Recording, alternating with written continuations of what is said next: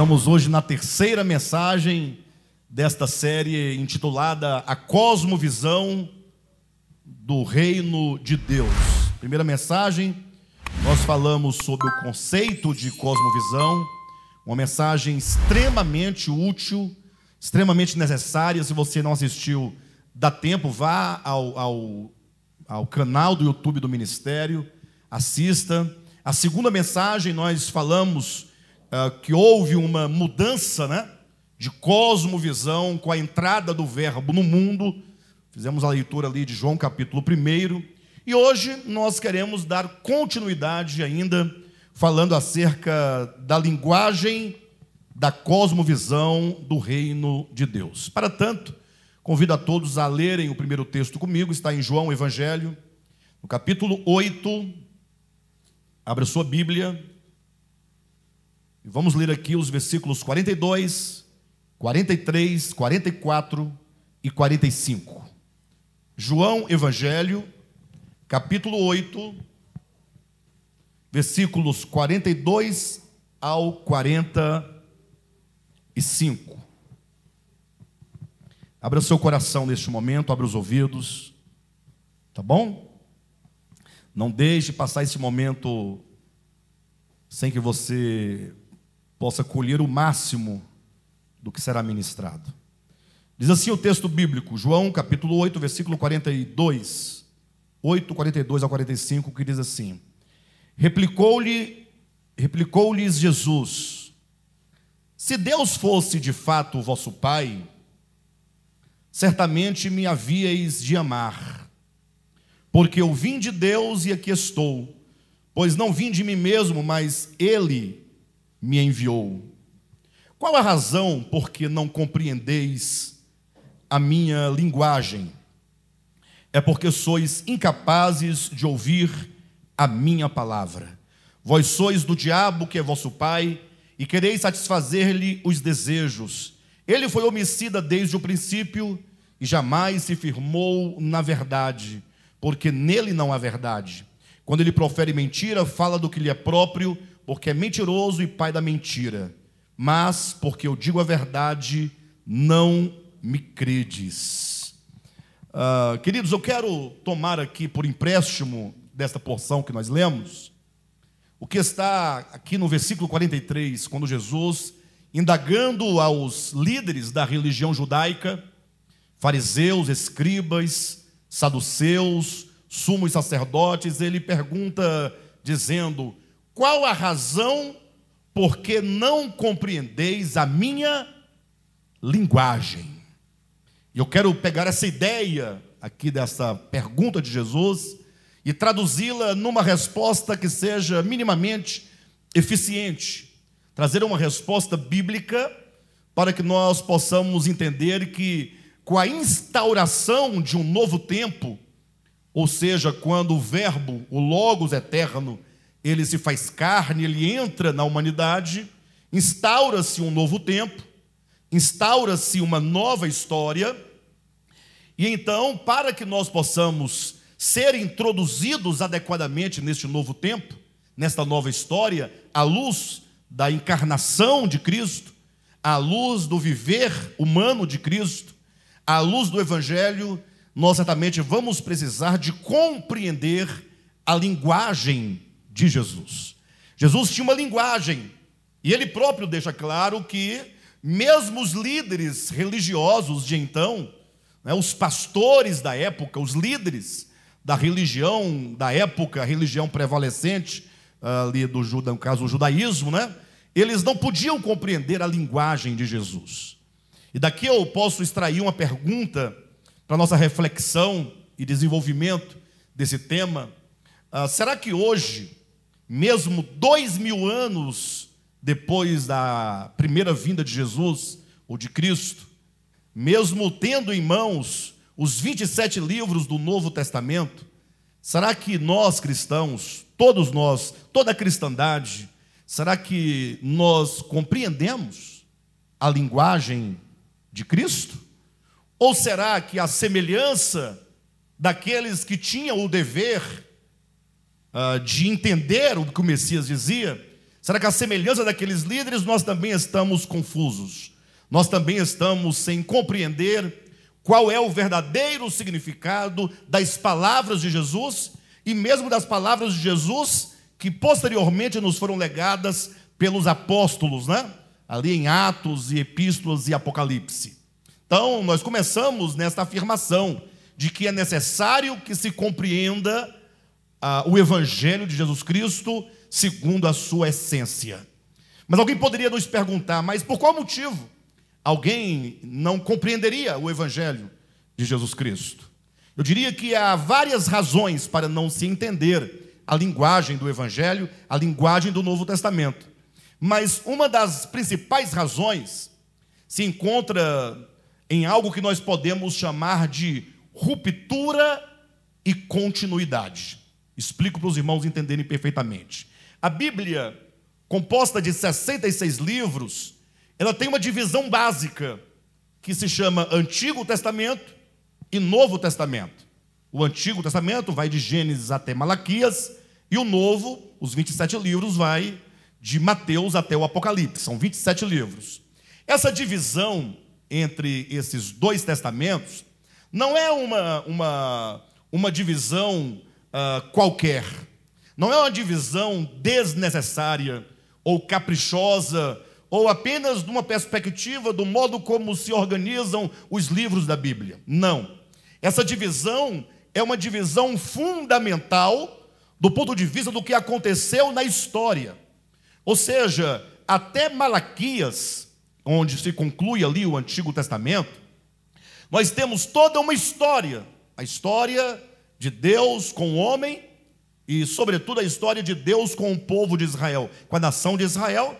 História esta que ocupa 99,999% de todo o Antigo Testamento.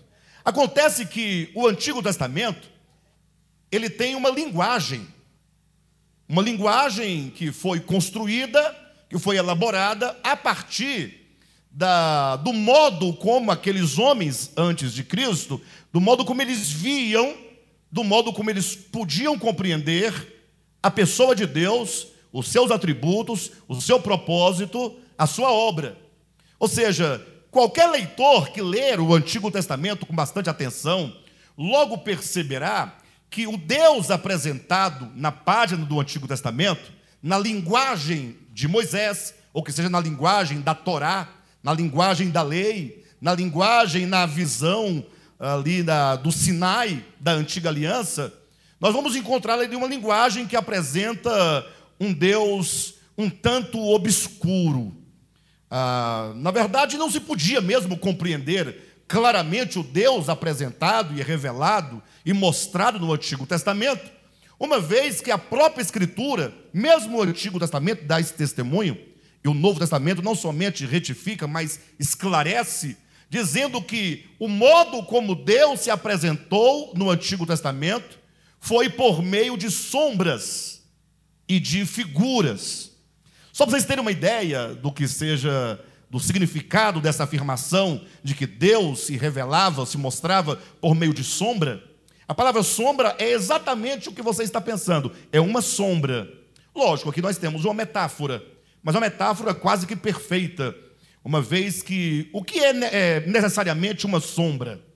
Para haver sombra tem que haver pelo menos duas coisas: tem que haver uma luz que se projeta e tem que haver um objeto.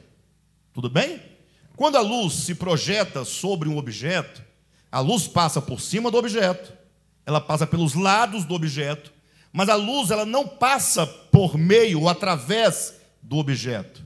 Então a luz, ela, ela clareia tudo em volta daquele objeto, mas imediatamente ao objeto, onde a luz não alcança, fica ali uma ausência de luz, e aquela ausência de luz nós denominamos de sombra.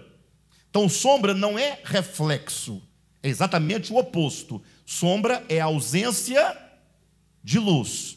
Quando a Escritura afirma alto e bom som, que o modo como Deus se mostrava e se revelava no Antigo Testamento era como uma sombra, logo você tem que parar, poxa, como é que é uma sombra? Primeiro, ausência de luz. Ou seja, toda a revelação de Deus que acontece no Antigo Testamento parte do pressuposto de que aquele que via, aquele que percebia, aquele que interpretava, seja ele Moisés ou qualquer outro dos profetas, ele partia do pressuposto de ausência de luz, ausência de visão, ausência de compreensão. Ou seja, ninguém jamais viu a Deus, nem Moisés viu a Deus. Os muitos relatos do Antigo Testamento que falam que Isaías teria visto Deus, né? Isaías capítulo 6, Daniel teria visto, Daniel capítulo 7, ou que Moisés teria visto as costas de Deus, está lá no livro de Êxodo, ou qualquer outra passagem semelhante, tudo isso não passava de êxtases, de epifanias, de experiências intuitivas possíveis naquele tempo. Mas a grande verdade é que nenhum dos homens, dos santos homens que viveram no Antigo Testamento, puderam ou podiam ter uma compreensão clara acerca de Deus. Daí que tudo o que eles podiam compreender de Deus vinha eivado, vinha misturado, vinha arranhado com a sua própria experiência humana. Vinha ali misturado, né, com a concepção do tempo. Afinal, todo homem é um homem do seu próprio tempo. E esse tempo do Antigo Testamento é chamado de o tempo da menoridade, o tempo em que os homens não podiam com clareza saber quem era Deus, não podiam saber com clareza qual era a vontade de Deus. Por esse motivo, é que o capítulo 1 do Evangelho de João começa com um prefácio extraordinário. Nós colocamos aqui a semana passada, quando João começa declarando acerca do Logos, né? O Logos, que é o Cristo de Deus, que se encarnou em Jesus, João diz que o Logos, que é Deus, que estava com Deus, por meio de quem todas as coisas foram feitas, ele que era a própria luz, ele entrou no mundo e o Verbo se fez carne e habitou entre nós. Quando o Cristo de Deus entra no mundo, é importante eh, notar que não, a partir do momento da encarnação do, do, do Logos, os homens agora não têm mais simplesmente um êxtase, ou uma epifania, ou um sonho, ou uma ideia vaga acerca de Deus, mas agora o próprio Deus se faz criação, se faz criatura, ele se faz homem com o objetivo de mostrar na carne, mostrar na experiência, mostrar no viver humano quem é Deus, quem é o Pai, quem é a divindade, o coração de Deus, o mais íntimo do ser de Deus, é revelado por meio do viver humano de Jesus Cristo. A partir de então, ele instaura, a encarnação de Cristo instaura não somente um novo tempo, não somente uma nova história, mas instaura agora uma nova linguagem com, com a qual ele vai mostrar a Deus a nós. Então vocês percebem que o Antigo Testamento, enquanto sombra, ele se encerra ali em, é, é, em Jesus. A encarnação de Cristo põe fim, põe termo, cela, conclui a, a, a, toda a obra do Antigo Testamento, que nós chamamos de uma ruptura. Nenhum leitor da Bíblia pode ler Gênesis, Êxodo, Levítico, Números, todo o Antigo Testamento e entrar para as páginas do Novo sem perceber que em Jesus acontece uma ruptura. Ali acontece o fim da lei, o fim da Torá, o fim do Pentateuco. Mas cuidado, alguns pensam: ah, vocês estão dizendo então que não tem nenhuma validade o Antigo Testamento, ou não tem nenhum valor, porque se houve uma, uma finalização, uma ruptura, vocês estão desprezando a Bíblia? Não. Pelo contrário, nós estamos declarando que mesmo o Antigo Testamento, embora uma sombra, embora uma tipologia, embora um testemunho, o Antigo Testamento, no que se refere ao testemunho do Messias, ela, ele encontra em Jesus a sua completação. Ele encontra em Jesus a sua glorificação. Em outras palavras, Jesus Cristo é a corporificação. Jesus Cristo é a glorificação. Jesus Cristo uh, é a substantificação de tudo o que a lei, os profetas e os escritos disseram acerca dele. Imaginem só, a lei falava acerca do Cristo, seja em profecias, seja em símbolos. Depois vieram os profetas falando acerca do Messias. E mesmo os escritos, que são os salmos, os livros poéticos, falando acerca do Cristo. Então, tudo aquilo que sobre o Cristo falava, agora, quando vem o Cristo de Deus e se faz homem, ele se torna o cumprimento da lei, o cumprimento dos profetas, o cumprimento dos salmos. Então, o Antigo Testamento, ele cumpre a sua função quando o Cristo de Deus se faz homem. Nesse sentido, existe uma ruptura, porque a partir de então instaura-se um novo tempo, uma nova perspectiva, com uma nova lei, com uma nova visão acerca de Deus. Porque Cristo agora não vai mais mostrar aos homens a Deus por meio de sombras, de figuras, de tipos, de profecias, mas ele vai ser agora para os homens a própria manifestação de Deus em carne, tangível, como João pôde dizer na sua primeira epístola, né? Ah, nós ouvimos o verbo da vida, nós tocamos o verbo da vida, nós comemos com o verbo da vida, nossos olhos viram, nossas mãos apalparam o verbo da vida. Ou seja, tudo muda.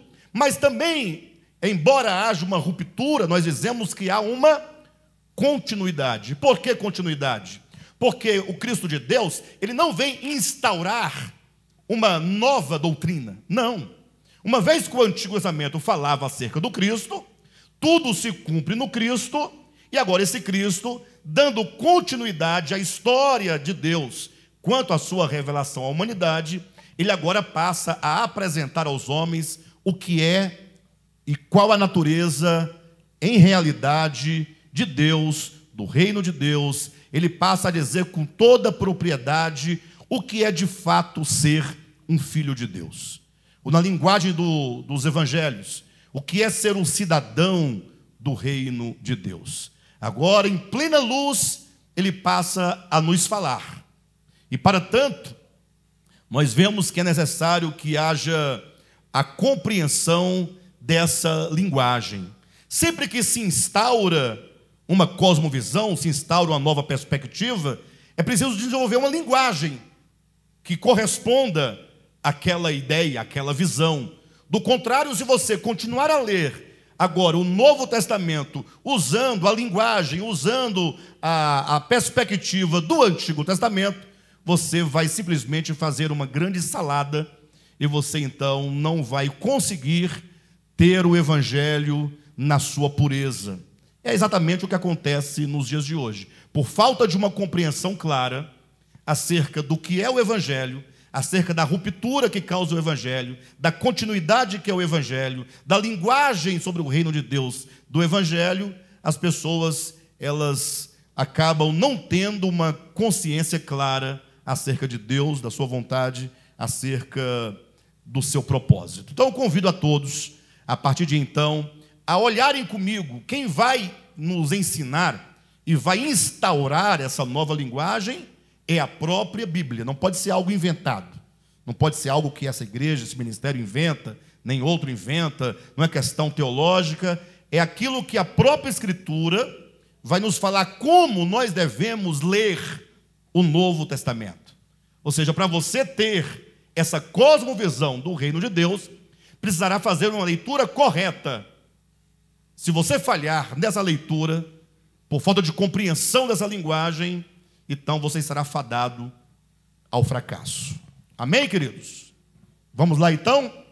Então, eu coloquei poucos pontos para que todos possam acompanhar passo a passo e não ter nenhuma dificuldade. Comecemos pelo ponto de que quando diz é, que o Verbo se fez carne e habitou entre nós, ou que seja o Logos se fez carne e habitou entre nós, nós, é importante você entender que esse verbo, ou esse Logos, como falamos na última mensagem, ele é a consciência divina que se faz carne. Ou seja, é o modo de ser, de pensar e o modo de saber divino que entra na humanidade, abrindo um caminho dentro do homem, para que esse homem tenha clareza agora dessa cosmovisão divina. Falamos também que esse Logos, que é a luz, é, podemos dizer que a luz se fez carne. A luz que dentro do homem agora o ilumina para mostrar, tirando todas as trevas do entendimento e revelar e mostrar luz enquanto entendimento, mostrar o Deus verdadeiro. Também o Logos, além de razão, além de luz, ele também pode ser compreendido, como acontece na maioria de, ah, das, de, melhor, de algumas versões em português, entender Logos enquanto palavra. A palavra que é Deus, a palavra de Deus se fez carne e habitou entre nós, uma vez que Logos se traduz também por palavra. Daí nós começamos com esse tópico.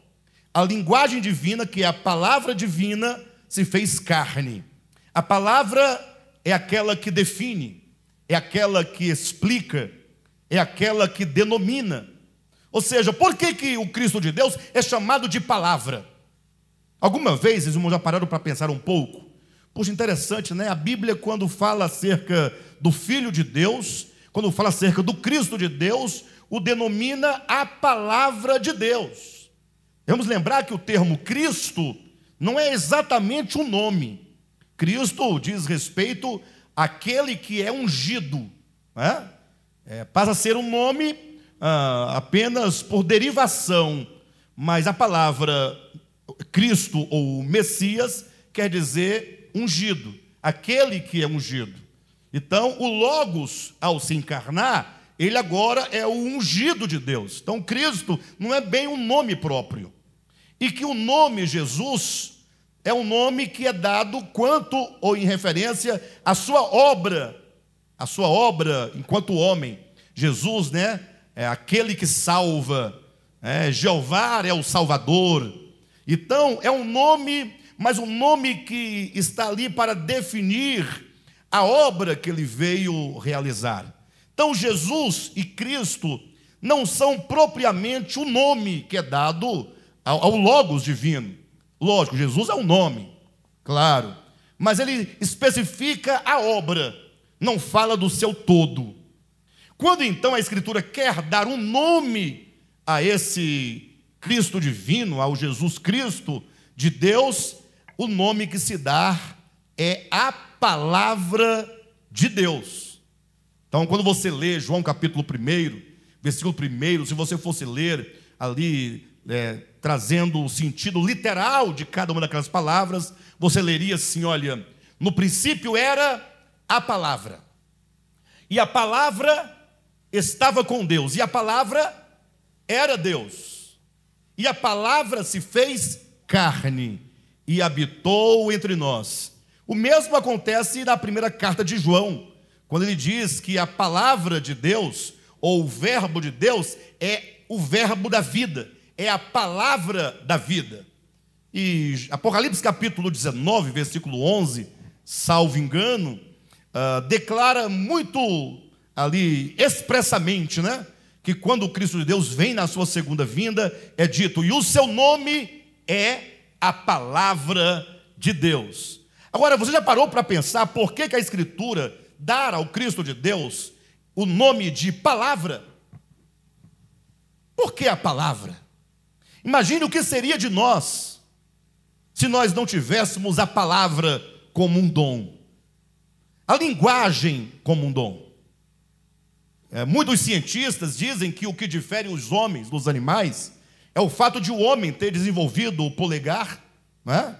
um dedo ali é, articulador em relação aos quatro dedos, né, os, esses aqui da frente, e também pelo homem ter desenvolvido o cérebro crescido, o cérebro desenvolveu mais que os demais animais. Ou seja, muitos deles dizem que o que diferencia o homem é o polegar e o tamanho do cérebro.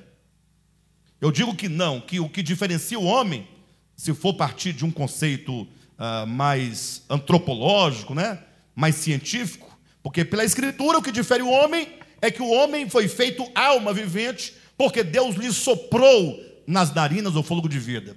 Agora, historicamente falando, o que torna o homem homem é o dom da linguagem, é o dom da palavra. Né? É a palavra que modifica o homem, é a palavra que modifica o mundo. Todos nós somos linguagem. O uso da palavra, a palavra que explica, a palavra que define, a palavra que esclarece, né? a palavra que define as coisas. Então, todo o nosso pensamento é estruturado na linguagem. Ou seja, nós só podemos ser o que somos, saber o que sabemos, viver no mundo como vivemos, pelo discernimento que o dom da palavra nos traz. Então, veja que a palavra é algo muito grande. Por isso que é dito que o Cristo de Deus, ele é a palavra. A palavra que cria, que, origina, que dá origem, a palavra que traz à existência todo o mundo criado.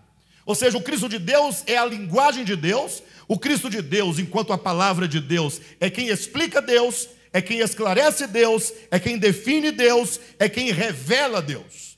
Ou seja, ninguém poderá saber quem é Deus por qualquer outro instrumento, senão por meio da palavra de Deus, que é o próprio Cristo. Então não adianta você olhar para Buda, para Maomé, para Moisés, para quem quer que seja, por maior que esses homens tenham sido, não importa, Nenhum deles foi ou é capaz, ou seria capaz, de mostrar verdadeiramente quem é o Criador de todas as coisas. Só Jesus, porque Ele é a palavra, é Ele quem vai mostrar, quem vai revelar, quem vai definir. Por isso nós devemos ouvir a palavra, dar atenção ao que Jesus é, ao que Ele ensinou, ao que Ele efetuou na cruz do Calvário. Vocês lembram? Há um episódio muito interessante nas Escrituras, porque é dito que numa certa ocasião, uh, Jesus, Pedro e Tiago uh, e João, eles subiram no monte, provavelmente o Monte Tabor, e lá estavam os quatro, né? Jesus, um pouco à distância, um pouco mais afastado estavam Pedro, Tiago e João, quando é dito que de repente o Cristo de Deus se transfigurou diante daqueles três discípulos. É dito que eles viram a glória de Deus, a glória da divindade se mostrando através do corpo humano, da carne de Jesus de Nazaré. Foi então que Pedro ficou empolgado. É dito que apareceram também ao lado, à direita e à esquerda de Jesus, apareceram Moisés e Elias. Diz que eles conversavam ali com Jesus acerca da sua paixão, acerca da sua morte. Vendo ali os discípulos, Jesus glorificado, vendo Moisés de um lado e Elias do outro, Pedro, como sempre, se animou e falou: Senhor, olha, eu tive aqui uma extraordinária ideia, porque nada melhor do que termos aqui no alto do monte, enquanto lá embaixo o mundo está se despedaçando, havia uma, uma, um endemoniado lá embaixo do monte, os outros discípulos tentavam expulsar e não conseguiam, mas isso pouco importava para Pedro, Tiago e João, sobretudo para Pedro, que falou: Tive aqui uma ideia extraordinária. Vamos fazer aqui três tendas. Uma para Jesus, lógico, né? Vai ser a do meio, a tenda maior, é a tenda mais bonita para Jesus. Mas também vamos fazer duas outras tendas, uma para Moisés e outra para Elias. Os irmãos têm ideia dessa ideia de Pedro? Hoje em dia, muitos uh, talvez diriam: Poxa, é uma ideia espetacular. Por que espetacular? Porque imagina só, uma igreja no alto do monte, longe de tudo que é terreno, de tudo que é passageiro, que é demoníaco, no alto do monte, uma igreja com apenas três membros, Pedro, Tiago e João, os mais íntimos de Jesus, ali na presença do Cristo, ah, ah, do Cristo glorificado, né? A glória sendo manifestada, o Cristo transfigurado, e ainda tendo ali um lugarzinho para Moisés, que é o representante da lei, e um lugarzinho para os profetas do Antigo Testamento, que ali eram representados por Elias. Elias, ele é o símbolo do ministério profético. como nós vamos encontrar em Malaquias, depois do Novo Testamento também, o próprio Jesus falando que o Elias que havia de vir, né, que era o ministério profético que havia de se manifestar em João Batista, etc. Então, seria ali uma igreja no alto do monte, tendo Jesus, a lei e os profetas. É exatamente isso que querem fazer nos dias de hoje. Nos dias atuais, todas as igrejas, na sua maioria, elas querem ser edificadas com uma tenda para Jesus, uma tenda para a lei, outra tenda para os profetas. Não tiveram a ideia, não conseguiram compreender que há uma ruptura quando termina ali o Antigo Testamento. Quando Pedro então estava dizendo essa extraordinária ideia, é dito que a voz do Pai, uma voz vinda de dentro de uma nuvem, o interrompeu. Diz: falava Pedro ainda, quando a voz vinda da nuvem lhe disse: Este, atenta para este pronome, este. Ou seja, está bem claro, né? A quem a voz se refere? Não é estes, é este, é o meu filho amado, em quem eu tenho o meu prazer. A ele ouvi. A ele ouvir. Então, não resta dúvida aqui que o próprio Pai dando o testemunho de quem é Jesus. Ou seja, nós devemos ouvir a palavra de Deus, que é Cristo. Cristo é a palavra de Deus. A ele devemos ouvir. Por isso que é dito no versículo seguinte, que tão logo a voz parou de falar, é, Moisés e Elias desapareceram. E aí vem um versículo dizendo: E viram só Jesus. Ou seja, a voz diz: Este é meu filho amado, a ele ouvir, e agora é dito que eles viram somente Jesus. Esta é a visão governante do Novo Testamento. Esta é a ideia central. Jesus é a palavra de Deus que explica, que define, que revela, que esclarece, e Jesus é essa cosmovisão, portanto, do reino de Deus. Então, Cristo, enquanto a palavra de Deus, é aquela que nós devemos ouvir. Voltem, portanto, os seus olhos a Ele, voltem seus ouvidos a Ele e deixemos que Ele nos fale exatamente qual é a linguagem desse reino de Deus. Qual é a verdade acerca do reino de Deus? Podemos então dizer que esta palavra que define, que revela a Deus e o seu reino, ela é uma palavra conforme a realidade. Anote esse ponto. Pastor, o que quer dizer que essa palavra é uma palavra conforme a realidade? Abra sua Bíblia em João capítulo 1, versículo 17. Este é o primeiro princípio, tá? Da linguagem da cosmovisão do reino de Deus. Toma nota, porque a partir de hoje, todas as vezes que você lê o Novo Testamento, ou ainda que você leia o Antigo ou o Novo, não importa, você tem que passar por este princípio dessa linguagem divina. Ou seja, a própria Escritura nos ensina como e compreender a linguagem da cosmovisão de Deus, do reino de Deus, do Novo Testamento. Primeiro ponto é que é uma linguagem, é uma palavra em conformidade à realidade. João capítulo 1, versículo 17 diz assim: Veja bem, porque a lei foi dada por intermédio de Moisés, a graça e a verdade vieram por intermédio ou por meio de Jesus Cristo. Versículo 18: Porque ninguém jamais viu a Deus, o Deus unigênito que está no seio do Pai é quem o revelou. Então veja, quando diz a lei, a lei foi dada por intermédio de Moisés, aí você pode comparar essa primeira parte do texto com Hebreus 10, versículo 1. Ora, a lei tem sido sombra de coisas que haviam de vir. Você pode tomar a ideia aqui da lei enquanto um método ou um meio que Deus utilizou antes de Cristo vir para falar algo acerca de si mesmo, algo acerca do seu reino. Mas não era propriamente a realidade de Deus, não era propriamente a realidade do reino de Deus. A lei que é sombra foi dada por intermédio de Moisés. Agora, a segunda parte, A graça e a verdade vieram por intermédio de Jesus Cristo. Atende para esse detalhe.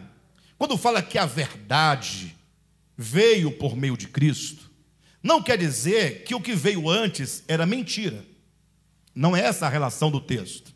A verdade aqui, ela deve ser compreendida como realidade. A graça e a realidade vieram por intermédio de Cristo. O que significa que tudo que não é Cristo, tudo o que veio antes, não era a realidade de quem Deus era.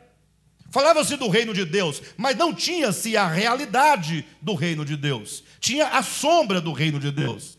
Falava-se de Deus, mas não tinha-se a realidade de Deus. Tinha a sombra de Deus. A sombra deforma o objeto, deforma a coisa. Ora torna, engorda, ora emagrece, ora estica, ora desaparece, ora vira um monstro, é uma coisa muito grande, descomunal. Uh, mas a realidade acerca de Deus veio por meio de Jesus Cristo. Ou seja, quando você está lendo o Antigo Testamento, você está lidando com sombras, com símbolos, com figuras com uma linguagem rudimentar. Você não pode pegar ao pé da letra o Antigo Testamento. Quando você toma ao pé da letra, você vai cometer uma série de equívocos, porque ali não tem a realidade.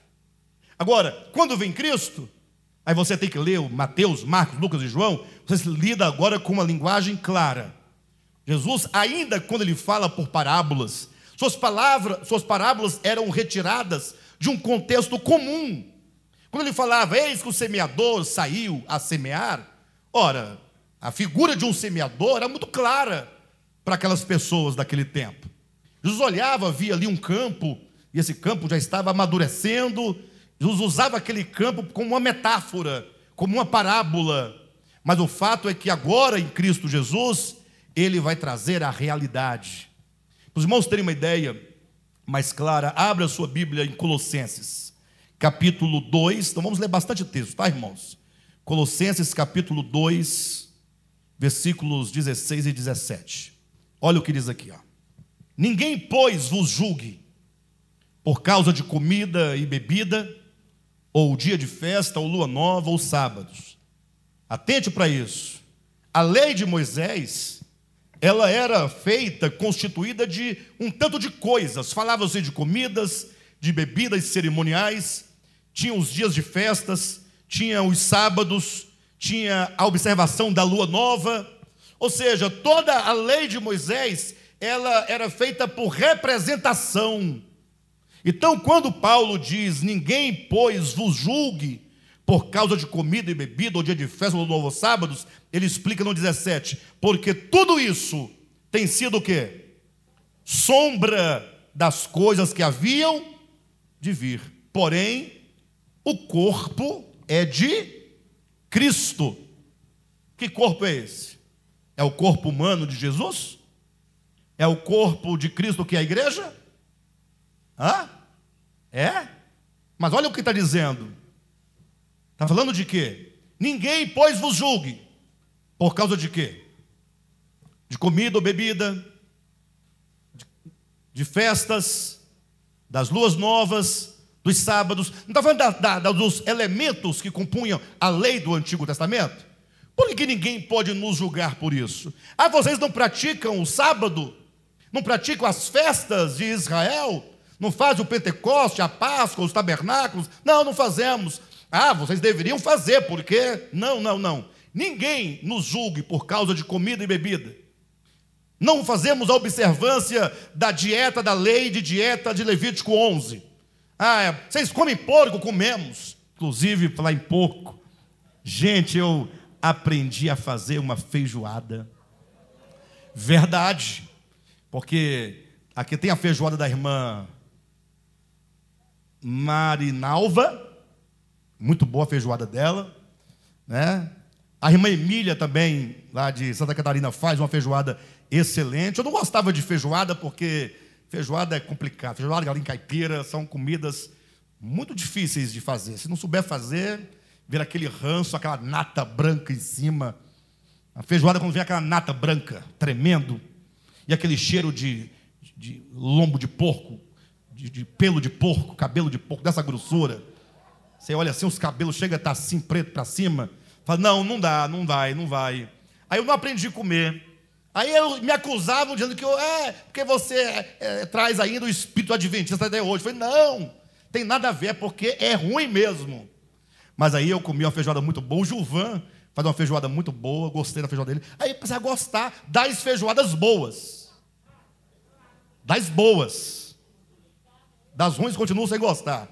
Aí eu ficava implorando, fulano, faz uma feijoadinha para mim.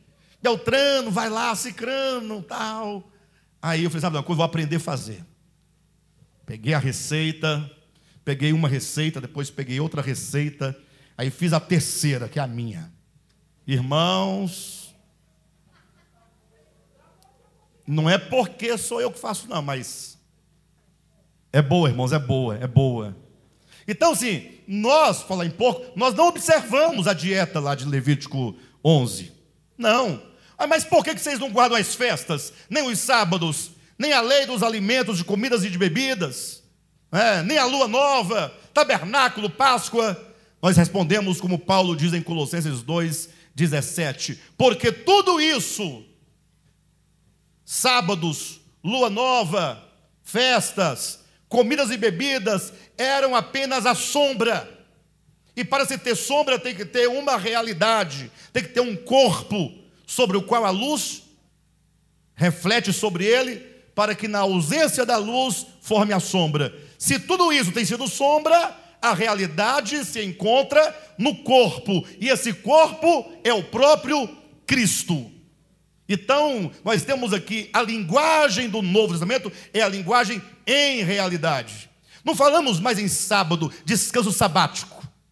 Falamos agora no descanso em Cristo.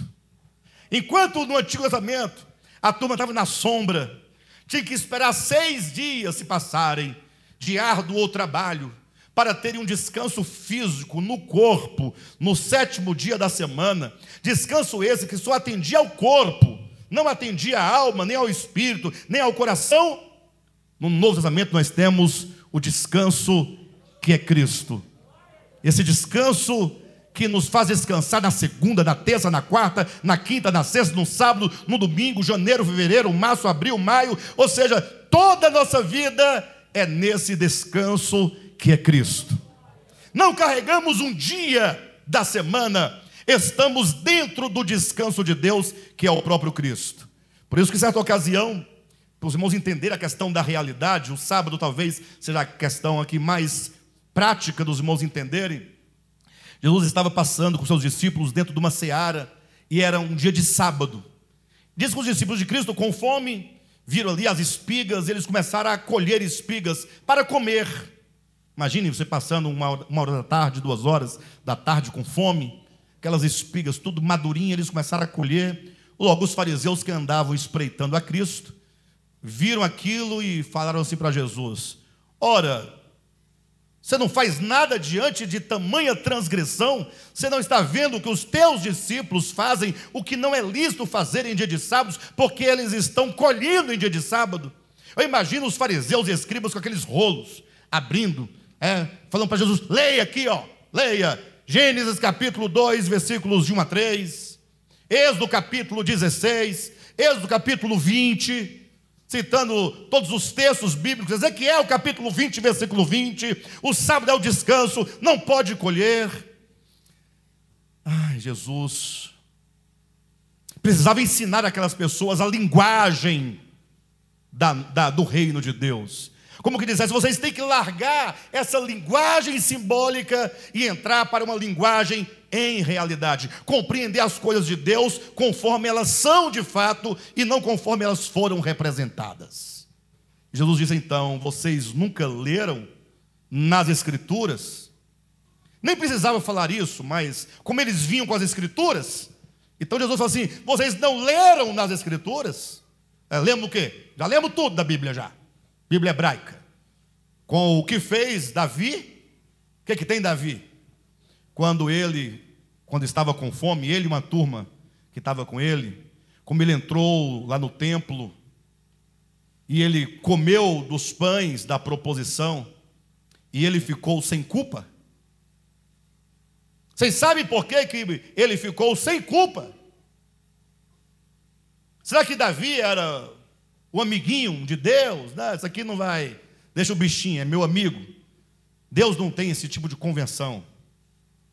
Deus é um só.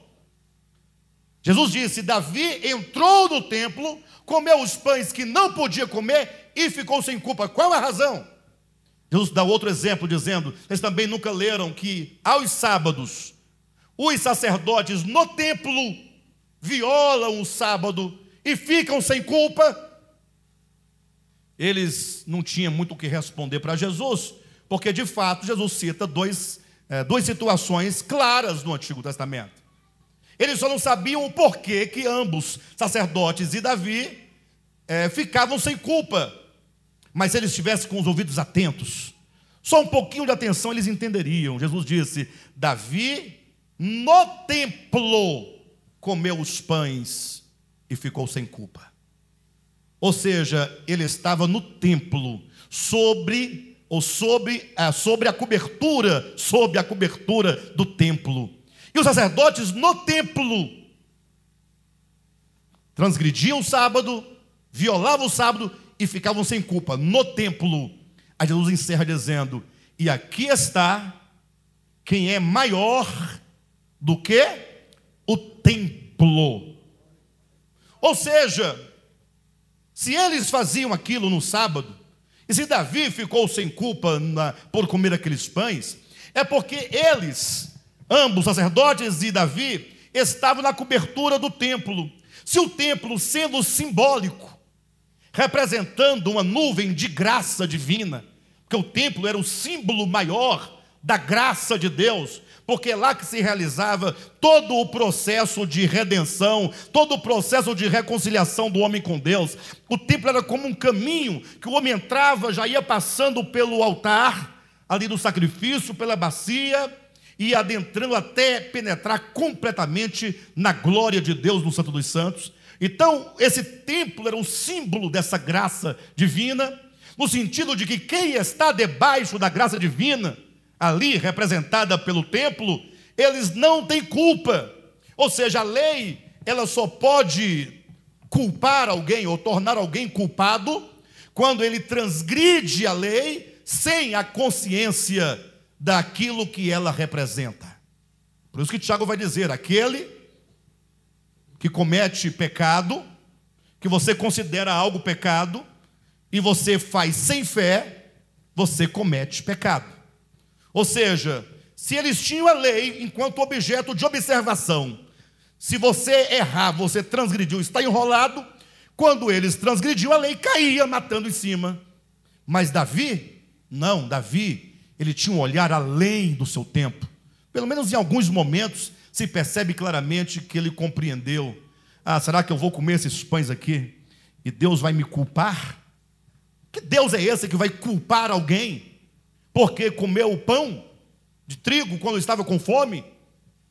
Quando ele então entende que aquele templo e aqueles pães são apenas símbolos de uma realidade maior, então neste momento ele não leva culpa alguma, ele está totalmente debaixo da graça de Deus. Jesus então arremata dizendo: E se aquele templo, sendo simbólico, sendo uma figura de redenção, podia isentá-los de culpa, agora imagine a realidade do templo. Cristo é a realidade do templo. O templo representava, Cristo é a realidade. Cristo é a redenção. Cristo é a nossa salvação. Cristo é a nossa reconciliação. Então, muito mais, aqueles que estão em Cristo podem estar submetidos a um dia da semana. Ou seja, os discípulos colhem espigas em dia de sábado e ficam sem culpa, a semelhança de Davi, a semelhança dos sacerdotes, porque eles estão em mim. Como diz o apóstolo Paulo em 2 Coríntios, capítulo 5, versículo 17. Aquele que está em Cristo, nova criatura é. Também como diz Romanos capítulo 8, versículo 1, aquele que está em Cristo, nenhuma condenação há para os que estão em Cristo. Essa é a ideia de compreender que Cristo é a realidade. Então, a partir desse primeiro ponto, os irmãos entendam que nós não devemos desenvolver uma vida cristã baseada, pautada nas coisas da lei. Eu guardei esse dia ou não guardei? Eu comi essa comida ou não comi? Eu posso beber isso ou não posso beber aquilo? Eu posso fazer isso ou fazer aquilo outro? Não é esta a linguagem do reino de Deus. A linguagem dessa cosmovisão divina que se instaura em Cristo em diante é que você deve andar em Cristo. Tome a Cristo como o seu tudo. Esteja habitando nele. Infelizmente, os crentes até hoje vivem e desenvolvem um viver cristão baseado naquilo que pode e no que não pode fazer. E aí eles têm um tanto de coisas, e por mais que você cumpra todas essas coisas que foram determinadas pela lei ou pelas doutrinas de homens, não importa, o fato é que você continua tendo uma vida frustrada. Você não tem uma vida plena.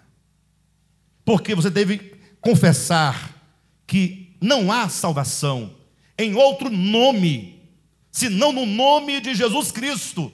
É Ele e é nele que devemos estar.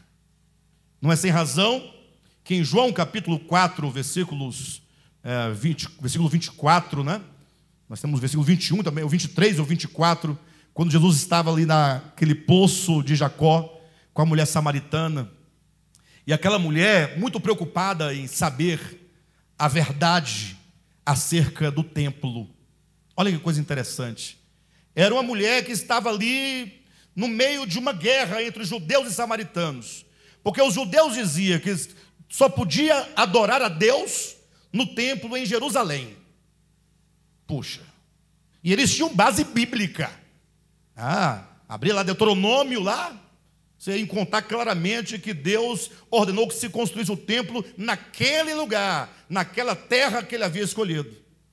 Mas os samaritanos, por outro lado, diziam: não, não. Deus já abandonou aquele lugar. Agora, na nova revelação, deve-se adorar a Deus aqui no Monte Gerizim. É sobre esse monte que se deve adorar. Então imagina só a mulher samaritana, a despeito de todos os problemas que ela tinha, mas muito sincera, ela queria saber a verdade. E falou para Jesus: Eu vejo que tu és um profeta. Então me diz, Jesus, tu és profeta, me diz, onde é que nós devemos adorar? É certo que nós devemos adorar Jerusalém? Fala. Ela queria saber, ou devemos adorar no Monte Gerizim? Diga-me a verdade. E Jesus falou a verdade. As mãos percebem que aqui há um processo de ruptura e de continuidade. A ruptura é assim, olha. Em verdade, em verdade eu vos digo que não se adorará o Pai, nem em Jerusalém e nem em Samaria.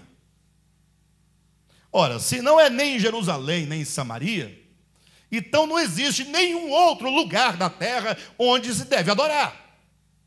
Porque esses dois lugares são os, os lugares máximos da expressão de um povo eleito, embora os samaritanos tivessem lá seus problemas, né?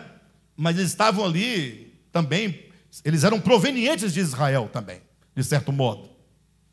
Então, se não é em Jerusalém nem em Samaria, como que dissesse, não há mais templos onde se adorar.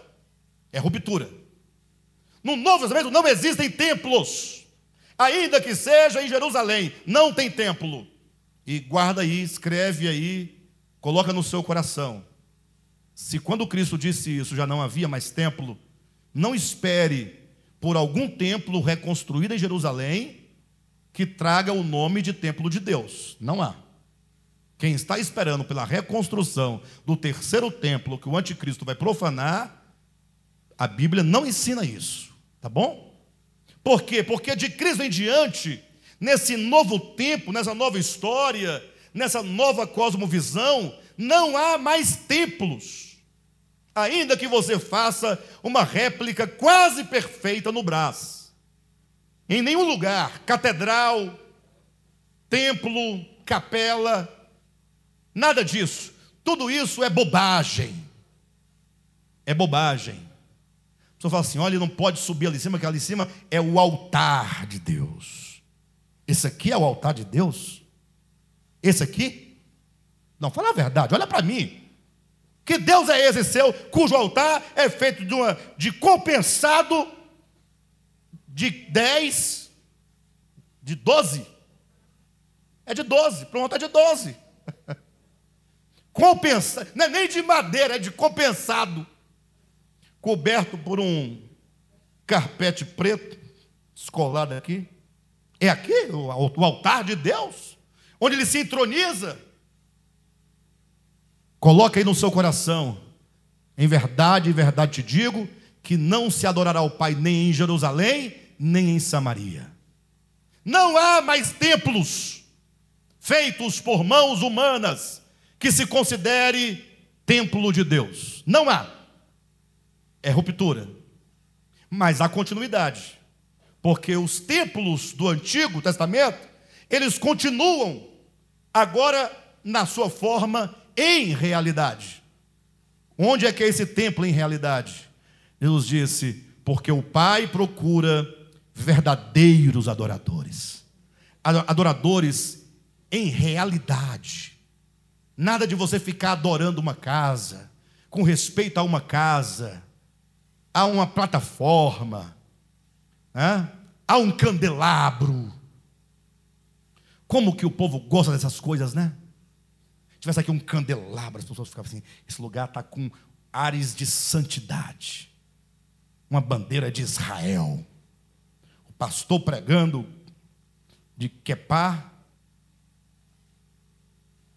com aqueles mantos, aquelas estolas. Como aquele pastor é santo. Para de bobagem. Olhe para Jesus. Em verdade, em verdade vos digo que o Pai procura verdadeiros adoradores. Quem quer ser um verdadeiro adorador? Aí Jesus disse: o verdadeiro adorador é aquele que adora o Pai em espírito, é no espírito. Deus formou o espírito do homem dentro dele. Dentro de você há um espírito humano, é uma dimensão espiritual onde Deus habita, onde Ele está entronizado, é aí dentro o altar de Deus. É aí dentro de você. É isso que é uma linguagem em realidade. O templo é espiritual, é no espírito humano. Não servimos a Deus mais com coisas, com objetos, com ritos. Os ritos não mudam sua vida. Nem o batismo em água muda sua vida. Batismo ainda é um rito. Ainda que tenha sido orientado por Jesus e no Novo Testamento, mas o próprio Novo Testamento diz que é apenas um rito. O batismo ele apenas traz à sua consciência uma sensação de dever cumprido, porque os homens gostam de marcos. Os homens precisam de marcos, não é? Por exemplo, o camarada está vivendo com a mulher tem 30 anos, ela tem 15, 18 filhos com a mulher. A mulher fala assim: Mas um dia eu vou me casar. Quer entrar na igreja de branco? Não é assim que as mulheres falam? De onde vem essa ideia? Ela quer um marco. Ela sabe que já está casada, já tem filho, não tem problema nenhum. Só que ela quer um marco. Aquele marco para a pessoa, o ser histórico, é importante. Tá bom, casa, entra lá de branco, de bege, de vermelho. Não vai mudar nada da sua vida, mas se você quer, entra. Mas para Deus, isso não tem nenhuma diferença. Se entra de branco sendo impuro, o branco para Deus nada representa senão hipocrisia. Então, a ideia é de que o próprio batismo, diz Pedro em sua primeira epístola, capítulo 3, versículo 20, que o batismo em água não significa a remoção da imundícia da carne. Não. É Pedro que está dizendo. 3,21, né? de 1 Pedro? Ah, se não é a remoção, é o quê? Ah, porque eu queria batizar na água, para a água levar meus pecados. Onde você viu água levar pecado? Não leva nem a sujeira do seu corpo, que vai precisar de mais do que água, vai ter que ter sabão, bucha, criolina, azulim. Azulim. limpeza pesada, para tirar aqui o torrão, aqui ó, do pescoço, o macuco. Não se tira macuco só com água. Nem a sujeira do corpo está tirando, que dirá seus pecados. Ah, então me batizei de graça? Não, bobo, para. É só o marco. E o símbolo para falar assim: olha, está vendo aí? É isso que você terá que fazer a partir de agora. Todos os dias ser batizado em realidade. Todos os dias sendo sepultado na morte de Cristo. Todos os dias ressuscitando com Cristo e vivendo em novidade de vida. Todo dia vivendo em ressurreição. Todos os dias vivendo para Cristo. Todo dia matando o velho homem, cortando a orelha, um pedacinho, vai tirando. Um dia ele acaba. A linguagem do Novo Testamento, dessa cosmovisão, é uma linguagem em realidade. Por esse motivo, é que você vai encontrar um texto muito interessante, Mateus capítulo 23, versículo 23. Estavam ali os, Jesus conversando, eh, ensinando e falando para os sacerdotes, escribas. Jesus vivia ensinando para aquela casta, e eles nunca aprenderam porque nunca entenderam a linguagem de Jesus. Jesus falou assim: olha, vocês dão o dízimo do endro, do cominho e da hortelã. Você sabe o que significa isso? Olhem para mim. Dar o dízimo do endro, do cominho e da hortelã seria equivalente ao crente hoje querer dar o dízimo é, usando uma folha de cheque. Qual a relação? Porque com cheque você pode calcular os centavos. Sabe que tem centavos que você não tem como pagar, que não tem moeda corrente. Né? Seu dízimo é 232 e 26 centavos. Ou você vai dar 25 centavos ou 30. Não, mas eu tenho que dar os 26. Até do centavinho não pode ser nem mais nem menos. É ser criterioso no centavo. Dar o dízimo do endro, do cominho e da hortelã. Aí o camarada dava tantas vacas, aqueles vacão grande, né? carneiro, bode, Aí, na hora de dar o dízimo do endo, é tão pouquinho, um cominho, aquela semente. Não, separa as sementinhas. Quantas sementes deu? Aí, separa. Ou seja, vocês dão o dízimo das mínimas coisas. Aí eles ficaram todos felizes. Está vendo? É verdade, ele reconhece que nós damos o dízimo das mínimas coisas. Jesus disse: entretanto, quando vem um entretanto, presta atenção. Vocês negligenciam as coisas mais importantes da lei. A pergunta é: quais são as coisas mais importantes da lei? Jesus disse: a fé, a justiça e a misericórdia. Aí vai o leitor, o exegeta, vai ler todo o Antigo Testamento para procurar onde estão esses três elementos da lei, e ele não os encontrará de maneira explícita. É como Jesus dissesse, gente, o dízimo. Não é somente você pegar parte do dinheiro com exatidão ou parte de alimento, porque tem gente que não tem muito juízo hoje em dia e fica, não, porque o dízimo era de mantimento, não era dinheiro. Bem, primeiro que isso é uma desinformação, não é? Porque havia dízimo em dinheiro, sim em dinheiro. Basta você ler o livro lá de. Quem vai me ajudar aí? Deuteronômio, capítulo 14, versículo alguma coisa, de 20 em diante ali. Mas não estou falando de dízimo, não, tá? Fiquem tranquilos. Mas aqui, é a mente do, do povo que nunca mudou, né?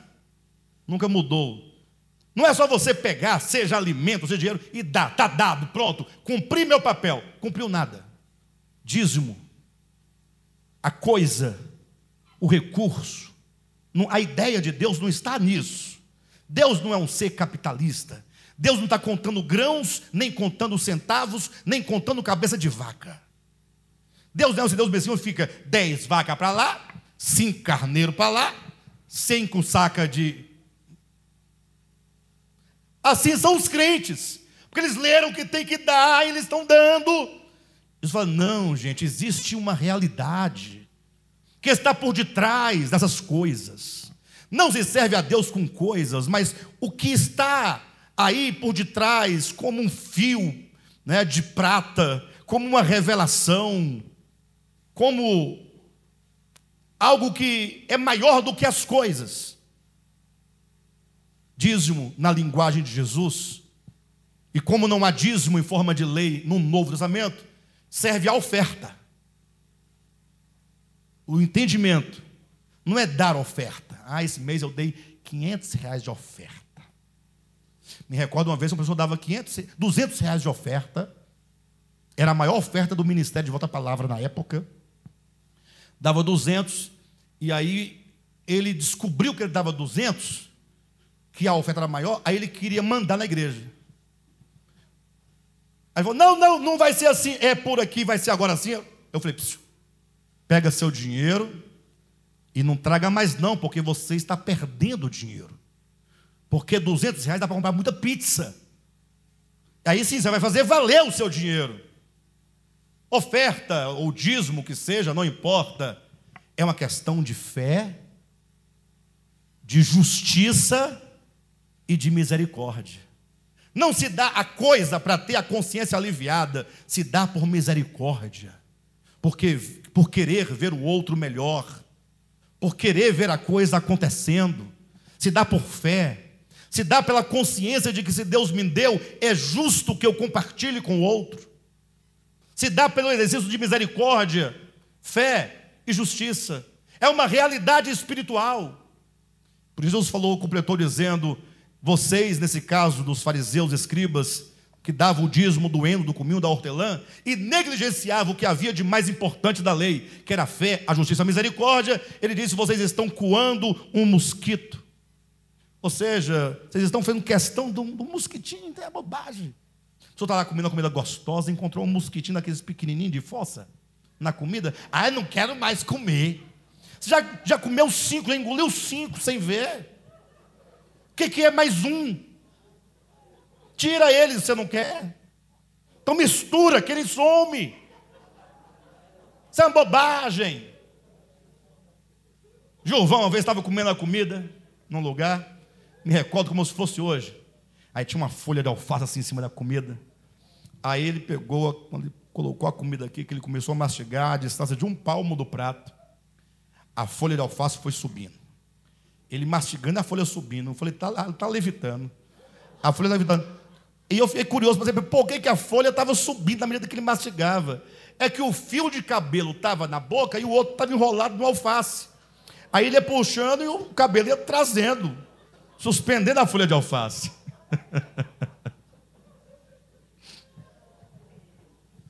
Isso é uma bobagem, pode comer. Não dá nada. Vocês estão coando um mosquito mas estão engolindo um camelo, gente. Ou seja, o camelo significa as coisas mais importantes, é a essência. Estão preocupados com o altar, que não é altar, é só uma plataforma, e estão esquecendo do altar do coração, que é genuíno. Estão preocupados com o local de reuniões, que não é templo, enquanto o templo de Deus, que é você, está apodrecendo. Está preocupado com um dia da semana, se é o sábado, se é o domingo ou se é a segunda, mas você não serve a Deus com integridade na segunda, na terça, na quarta, na quinta, na sexta. Você só quer aquele dia para aparecer a você e aos homens que você é santo. Mas é coisa nenhuma. Coisa nenhuma. É em realidade. A linguagem do Novo Testamento é em realidade. Dois, a linguagem dessa cosmovisão neotestamentária do reino de Deus, ela também é conforme a interioridade humana. Entenda isso.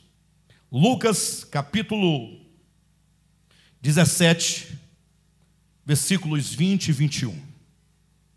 Dando continuidade, ampliando a questão da linguagem realidade. Agora, você entender que essa realidade ela só existe e ela só acontece dentro de você. É o que nós temos chamado aqui de palavra orgânica, o sentido orgânico da palavra. O que é o sentido orgânico? É aquilo que existe, que acontece dentro de você. Ninguém peca por causa de qualquer ação ou qualquer coisa exterior. Jesus ensinou que o pecado ele está dentro do homem. Jesus disse: nada que estando fora do homem pode contaminá-lo. Nada. Absolutamente nada. Porque o que contamina o homem, Jesus disse, é o que está dentro do homem, é o que sai do coração. Então tem gente que não se preocupa com o seu coração, igual o coração de Caim. Alguém aqui é do tempo do coração de Caim? Isso há 35 anos, há 40 anos, tinha um livrinho pequenininho chamado Coração de Caim. A gente era criança, a gente gostava muito, desde pequeno que a gente gostava de ler. Lá em casa, todos nós, quando aparecia um livro, a gente lia. Nem que fosse para rir dos desenhos, para dar nome para as coisas, a gente lia, se interessava, e aí aparecia o Caim, o personagemzinho do livro, o coraçãozão dele grande assim, aí tinha uma rã, tinha um pavão, tinha um porco, tinha um cavalo, aí tinha um demônio colocando um porco para dentro do coração dele. Achava interessante aquela, aquela figura, né? Mas essa é a ideia. O que contamina o homem é o que está dentro. Aí o homem não se preocupa com o coração, cheio de maldade, cheio de inveja, cheio de hipocrisia, cheio de rebelião, cheio de maldade, cheio de facção. E aí fica agora dizendo: Ai, Manolinha, estou vendo seus brincos daqui, ó, dois brincos, um em cada orelha. Ou seja, eu estou preocupado com uma joia pendurada nas orelhas da outra, o que não tem nada a ver, porque a Bíblia não fala nada disso, nada absolutamente disso. Ao passo que o que está dentro do meu coração, eu não me importo. O princípio de que essa palavra, essa visão, é conforme a interioridade humana, em Lucas 17, 20 a 21, é quando Jesus está ali diante de escribas e fariseus, falando a eles ele disse, porque foi perguntado a Jesus assim: Me diga uma coisa, quando é que virá o reino de Deus? Olha a ideia, quando é que virá o reino de Deus? Já ouviram essa pergunta por aí? Quando é que virá o reino de Deus? Os cristãos estão esperando esse reino de Deus chegar não está? Está todo mundo esperando, não é? Olhando, tem uma nuvem ali, uma nuvem acolá. Tem um grupo de irmãos aí que eles acreditam que a vinda de Jesus vai ser um dia que o céu vai estar bem azulzinho, sem nenhuma nuvem no céu, nada, nada de nuvem. Aí de repente vai começar a aparecer uma nuvenzinha do tamanho de uma mão de um homem. Ela vai crescendo. É ele. Quando vocês viram essa nuvem, é ele chegando. Jesus então questionado pelos escribas e fariseus sobre quando viria o reino de Deus.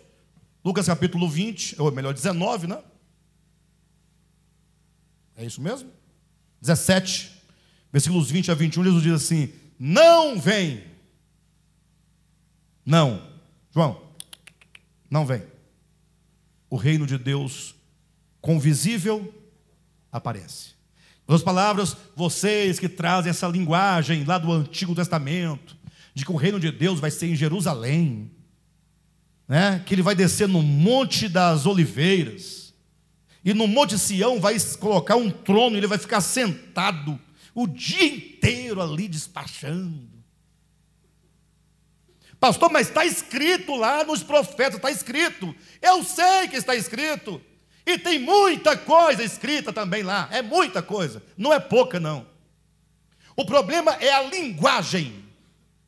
Lá tinha uma linguagem, porque lá tinha uma cosmovisão diferente de sombras, de figuras, de homens, profetas que não tinham a clareza da realidade.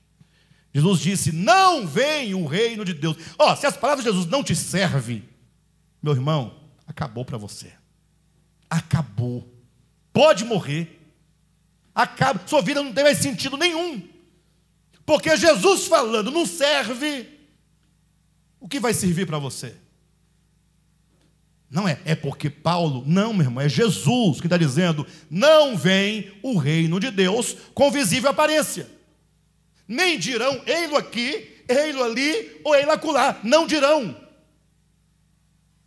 Para de bobagem. Porque o reino de Deus está Ele não vem, ele está dentro de vós. Agora, crente quer saber de reino de Deus dentro dele? Não quer. Ele quer saber, um dia vai vir uma nuvem, uma nuvem que vai sair assim umas luzes. Tchá aquela coisa, e Jesus num cavalo branco montado, e na coxa dele escrito um nome, já tem gente dizendo que Jesus tatuou a perna. Verdade, não estou mentindo, não. Não é piada, não, é verdade. Crente defendendo assim que não é pecado tatuar, porque Jesus tatuou a perna. É o melhor, a coxa direita, não é a esquerda, é a direita. Esperando aquele ribuliço, tanto de cavalo descendo do céu.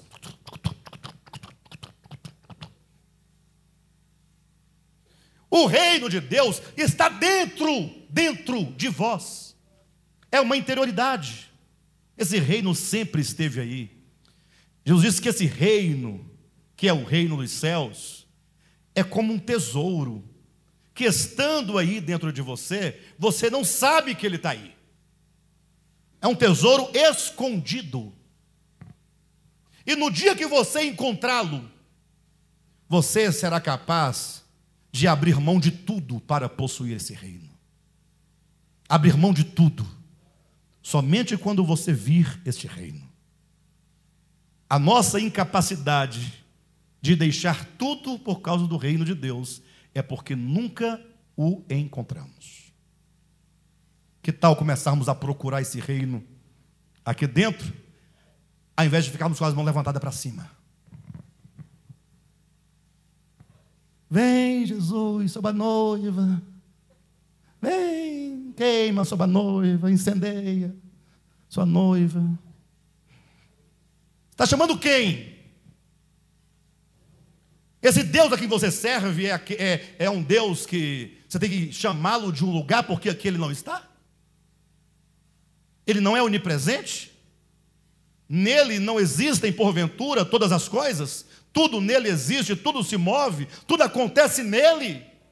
Você está olhando para onde? Para o norte, para o sul. Aqui, ó.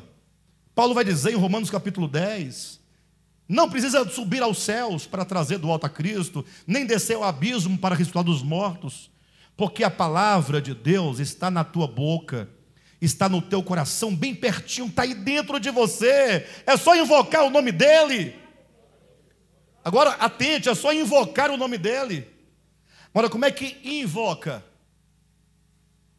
Invoca é de fora para dentro ou é de dentro para fora? In. In. Hã? In. In. Assim é e, evocar. E. Agora, in. Invoca, onde é que ele está? Você só pode invocar se você perceber a sua presença no seu espírito humano, é daí que ele responde você.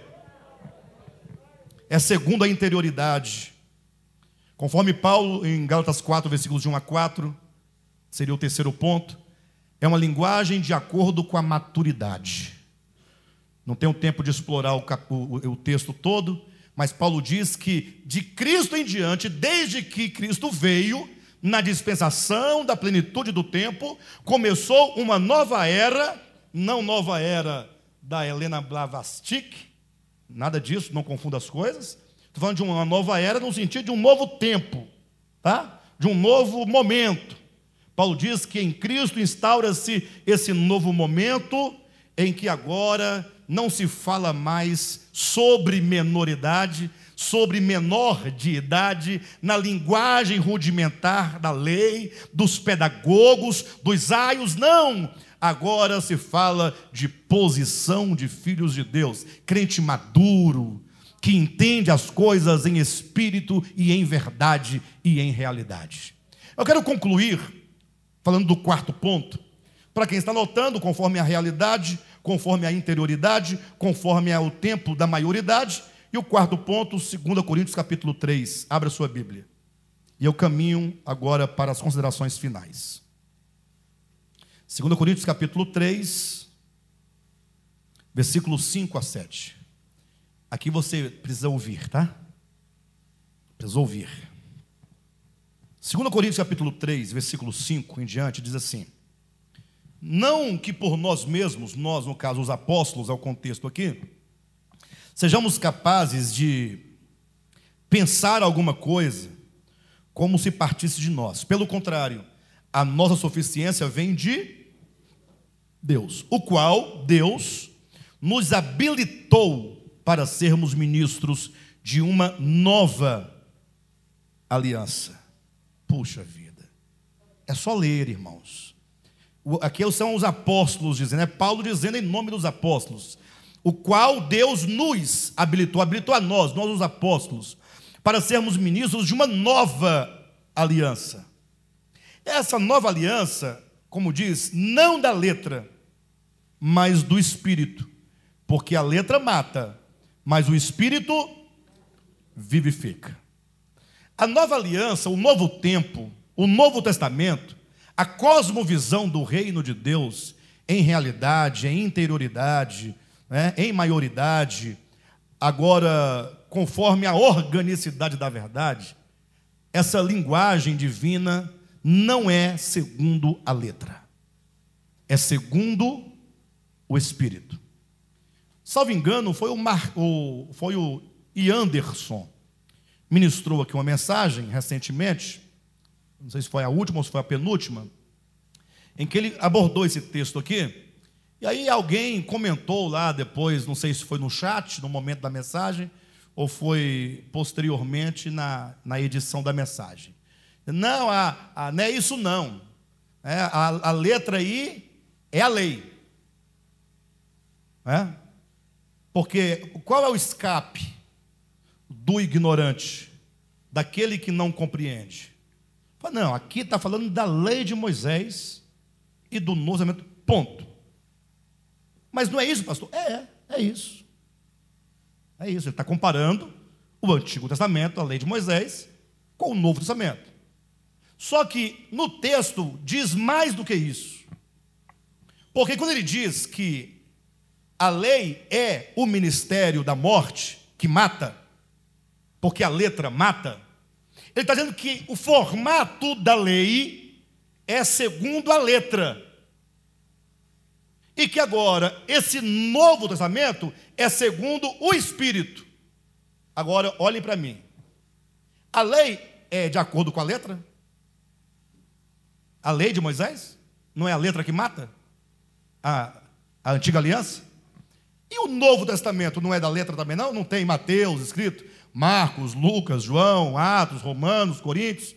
Não tem? Está tá escrito também? Por que, que, ele diz que a letra é da lei e o, e a, o Espírito é da nova aliança? É do Novo Testamento? É porque não importa. Aqui ele não está falando de Bíblia. Ele está falando de orientação espiritual. Você ou é guiado pela letra, seja da lei, seja do Antigo Testamento enquanto livros, seja do Novo Testamento enquanto livros, os crentes andam sempre pela letra. Eles querem provar para você que é errado fazer isso, mostrando um versículo. Olha aqui, eu vou mostrar para você o versículo onde é. Está aqui, ó. Ou seja, enquanto você está buscando letras para tentar construir uma certa ética, você será um cristão hipócrita, vazio, destituído de realidade. Ou seja, o que Paulo ensina em 2 Coríntios capítulo 3 é que o ministério da lei era o ministério que conduzia as pessoas pela escrita em tábuas de pedra. Está escrito: primeiro mandamento, segundo mandamento, terceiro mandamento. E como é agora o conduzir, o guiar, o viver dos crentes nesta nova aliança, nesse novo tempo? Não é por estar escrito ou não está escrito, é por uma questão de ser guiado pelo Espírito de Deus dentro de você. É aqui que ele te orienta, que ele te conduz, que ele te diz como você deve viver. O modo como você deve viver. Pastor, mas é tão bom você encontrar os textos na Bíblia. Irmãos, por incrível que pareça, as pessoas me perguntam muito sobre a Bíblia. Já falei isso aqui algumas dezenas de vezes, tem que falar mais umas 500 vezes para alguém começar a entender. Mas quais são as perguntas que todo mundo me faz? Quem sabe? As perguntas são umas quatro, cinco somente. Pastor, me fala uma coisa. É sobre, eu estou sem jeito de falar, é sobre os gays. Aí agora a minha resposta sendo assim: vem cá, você é gay? Não, não, não sou não. Tá, então. Tem alguém na sua casa, marido, mulher, filho gay? Não, não tem. Falei, o que, que você quer com os gays? Eu quero entender. Para que você quer entender se você não, uh, não tem nenhuma relação com essas coisas? Será que você quer esfregar isso na cara de alguém? É porque você está olhando para as pessoas para saber onde o versículo vai caber? É isso que você está querendo? Por que você quer esse versículo? Não, eu queria saber. Vai cuidar da sua vida? Sua vida está toda ruim. Seu casamento está ruim. Teus filhos são héteros, mas estão ruins. Está tudo desarranjado. Está preocupado com os gays. Isso é feio. Pastor, é, você pode me responder: é pecado o divórcio? Eu pergunto: você está divorciando? Não. É, não. Para que você quer saber? vai ver que na sua igreja deve ter alguém que divorciou e você está olhando para ele de longe e atrás de um versículo. Né? Para quê? Para fundamentar a sua acusação. E você, bem casado, no papel, porque o papel está novinho, você tem uma, uma certidão de casamento que nem dobrou, você emplastificou, está bem durinha carimbado, assinado, mas você não tem casamento, você nunca teve casamento. Seu casamento é baseado em barganha, em troca. Enquanto ela lava de louça e descasca batata, e você, o dinheiro é meu, você faz, eu dou e vamos. E quando o negócio começa a desandar, começa a jogar na cara do outro, isso não é casamento, isso é sociedade mal feita. Você tem um péssimo sócio. E sócio igual a você, o divórcio é melhor. Vai? Não dá para viver com você assim. Camarada sem futuro. Não dá para viver assim. Casamento é relacionamento em amor. E o amor se manifesta em tantas formas de afetos. Aí é casamento. A despeito de qualquer dificuldade normal, todo casamento tem dificuldade, mas se a liga for o amor, você tem casamento. Mas se a liga for o dinheiro, for a casa, for o sexo. Uma vez eu fiquei sem jeito, que eu tinha um professor, já velho, não era casado, ele falava muito mal de casamento. Aí eu falei, vem cá, você não casa? Não, não caso não. Não vai casar? Não, não vou casar não. Eu falei, como é que você faz? Ele falou assim: e tem que casar para fazer as coisas? Eu falei: tá aí, não tinha pensado nisso. Que para fazer coisa não precisa de casamento, é só vai lá e faz, ué. Você arruma um biscate, você paga um dinheirinho, uma coisa, vai fazendo. Não estou dizendo que isso é correto, eu quero dizer que se a sua base no casamento é sexo, sexo não é casamento. Absolutamente, nunca foi. Faz parte. Eu digo que o sexo é apenas a cereja em cima do bolo. Mais nada. É a sobremesa. E não é essa sobremesa baba de moça, não. É essas paçoquinha que você compra. É, paçoquinha.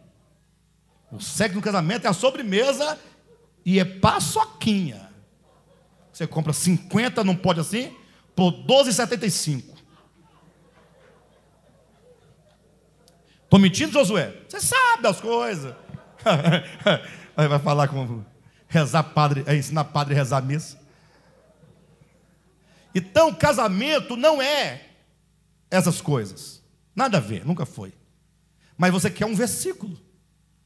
Pastor, mas eu, eu, eu tenho que entender sobre o divórcio. Vamos combinar uma coisa? Vamos combinar uma coisa?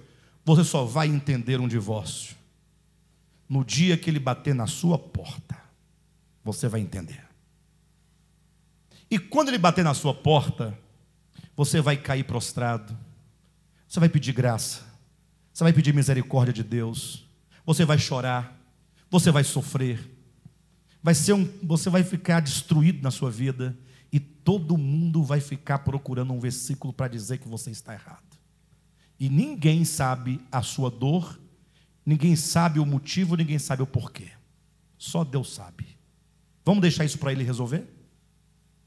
Que tal? Que tal a gente começar a viver a vida não pela letra, atrás de versículozinho? O outro lá, pastor, eu...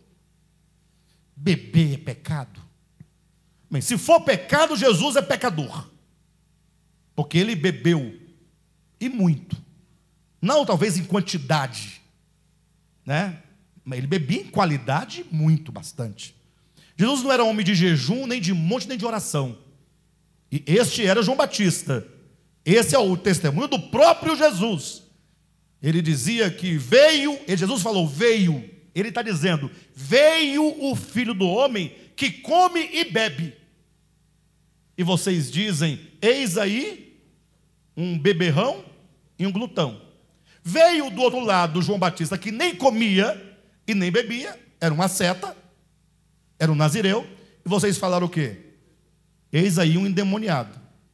Ou seja, para vocês, da letra, não adianta beber e comer, e nem não comer e não beber. Para vocês, vocês sempre vão ter um versículo para dizer: esse aqui é beberrão e glutão, esse ali é endemoniado. Para a letra, nada serve. A letra, você, quem gosta da letra, viver pela letra, gosta de encontrar um fundamento externo para acusar a vida alheia nunca para conduzir a sua própria vida. Se bem que tem meia dúzia de pessoas por aí que estão sofrendo, sofrendo, comendo pão que o diabo amassou com o rabo, porque é tanta pressão que a pessoa fala assim: eu, para eu não perder minha salvação, vou ficar aqui então, levando a cruz, né? Pessoas correndo risco de morte dentro de casa.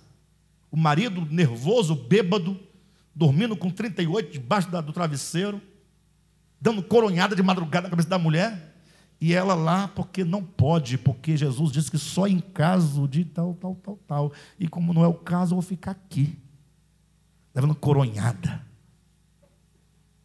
Ah. Ah. E o pastor, é isso mesmo, não sai daí não, não sai não. A linguagem do reino de Deus é segundo a organicidade da verdade.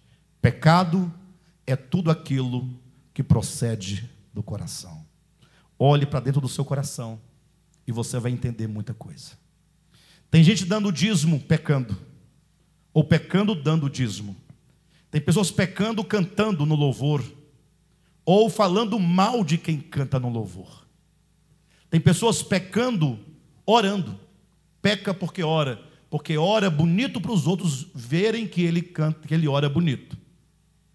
Oh meu Deus e meu Pai, labacanto labasterianda. Aí, então, vocês ouviram? Homem de Deus. Será mesmo? E onde está a fé e a justiça e a misericórdia? Essas coisas não importam para quem vive pela letra não importa. Dane-se a justiça, dane-se a misericórdia, dane-se os necessitados, os pobres, os desprezados, os pecadores, vão tudo para o capeta. Vamos ficar aqui na nossa letra que mata. Pense nisso, queridos. Creio que hoje deu para nós termos uma ideia.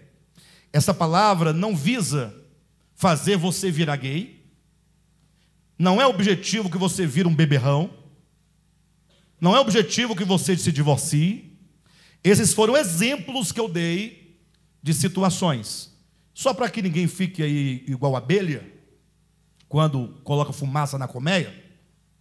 Eu disse, eu disse não, Jesus disse que ele bebia e comia. E Jesus andava Você vai ler os evangelhos, ele está sempre na casa de Maria, no banquete, na casa de Zaqueu, no banquete, na casa é, lá de um tal de, de Simão, no banquete, na casa de Mateus, no banquete. Era banquete, era Jesus que estava ali. Lógico, tudo o que ele comia e bebia era com moderação, porque Jesus foi homem moderado, homem de domínio próprio.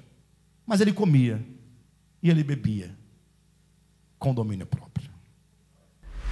Tá bom? Se você quer justificar porque você bebe, faça uma coisa, imite Jesus. E tudo ficará certo. Amém?